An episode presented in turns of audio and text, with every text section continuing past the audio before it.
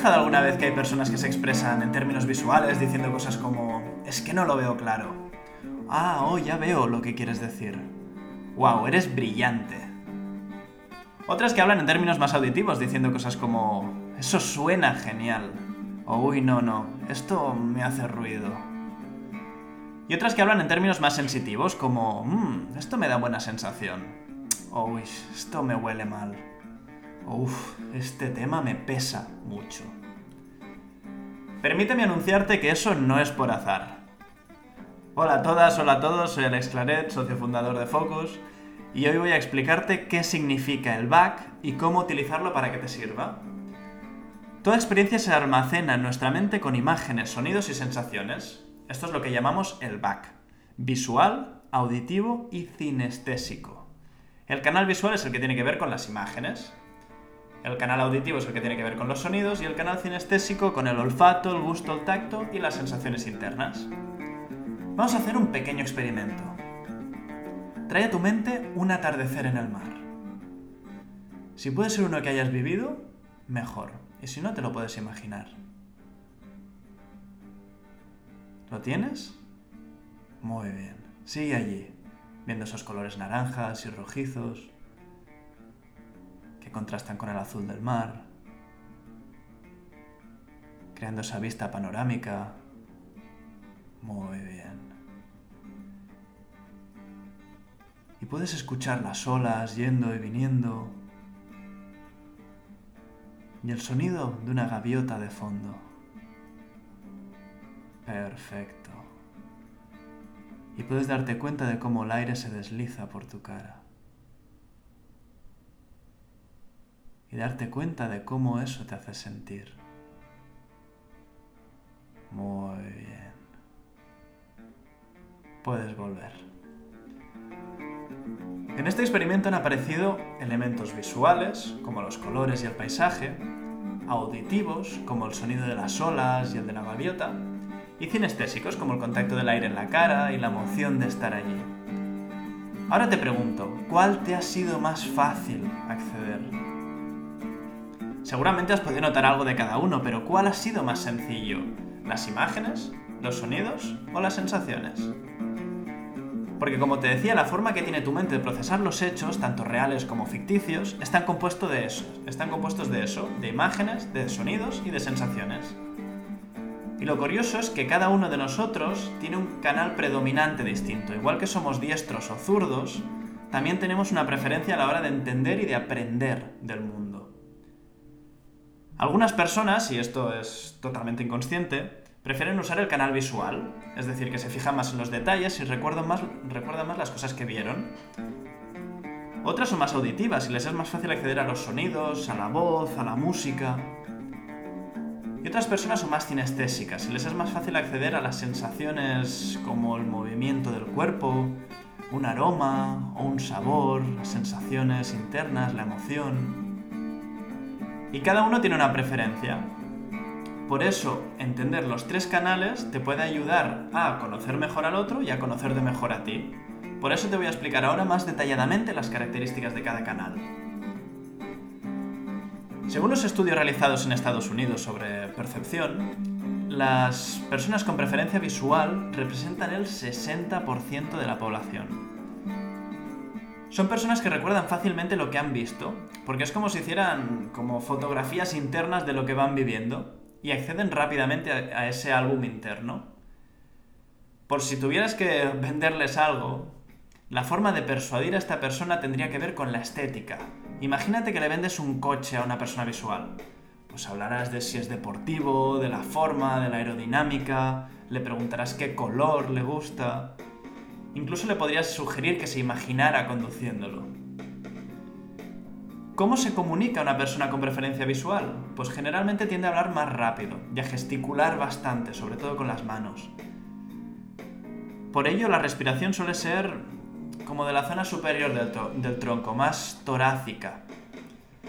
¿Y cómo aprenden más fácilmente? Pues con gráficas, vídeos, imágenes, eh, diagramas, presentaciones PowerPoint es decir, elementos que ilustren el contenido. Y de cara a un grupo de personas es muy, muy interesante tener eso en cuenta.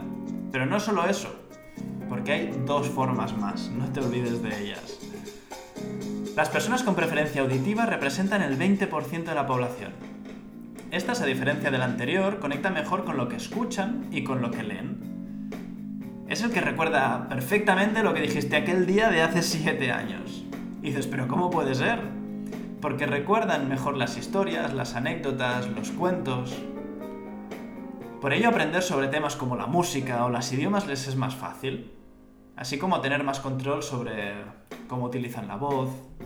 Y por ello son personas que disfrutan mucho comunicándose. Es el típico, el típico charlatán de la clase, tendría tendencia auditiva. Y si tuviera que persuadirlo para que te compre el coche, para seguir con el ejemplo anterior, ¿cómo lo haría? Pues totalmente diferente al visual. Primero quiero un nombre que, suene bien, que tenga gancho. Y luego le hablaré de las ventajas que tiene ese coche.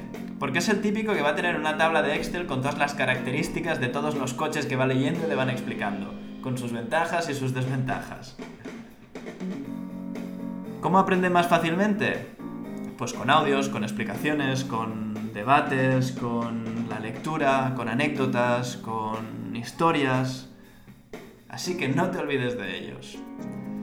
Y finalmente tenemos al 20% restante de preferencia inestésica, que conectan más fácilmente con lo que sienten. Es el que cuando estáis hablando te toca el brazo, porque le da más valor al contacto físico y a cómo se siente estando contigo. Porque les es más fácil acceder al cuerpo. Suelen hablar, de hecho, más lentamente que el resto y acompañarlo de una respiración más profunda.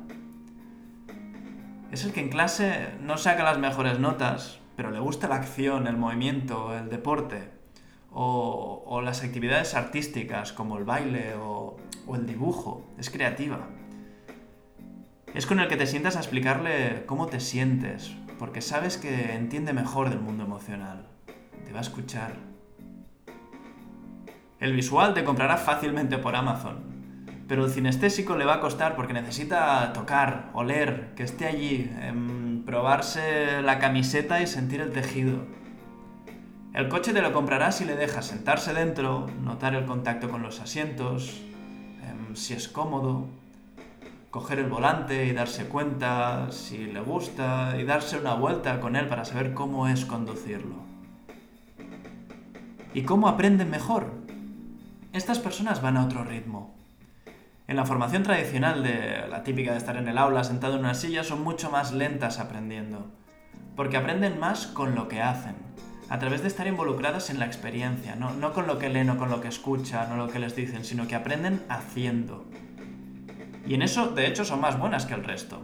Yo tengo una persona en mi vida que, que está estudiando y imaginaros que para pasar un examen de temas de unos 50 páginas, ella se lo reparte en muchísimas tarjetitas pequeñas y se diseña su propio juego. Que es genial porque ha encontrado su propio método. Pero ¿cuánta gente se exige aprender como el resto y eso hace que, se le haga cuesta arriba?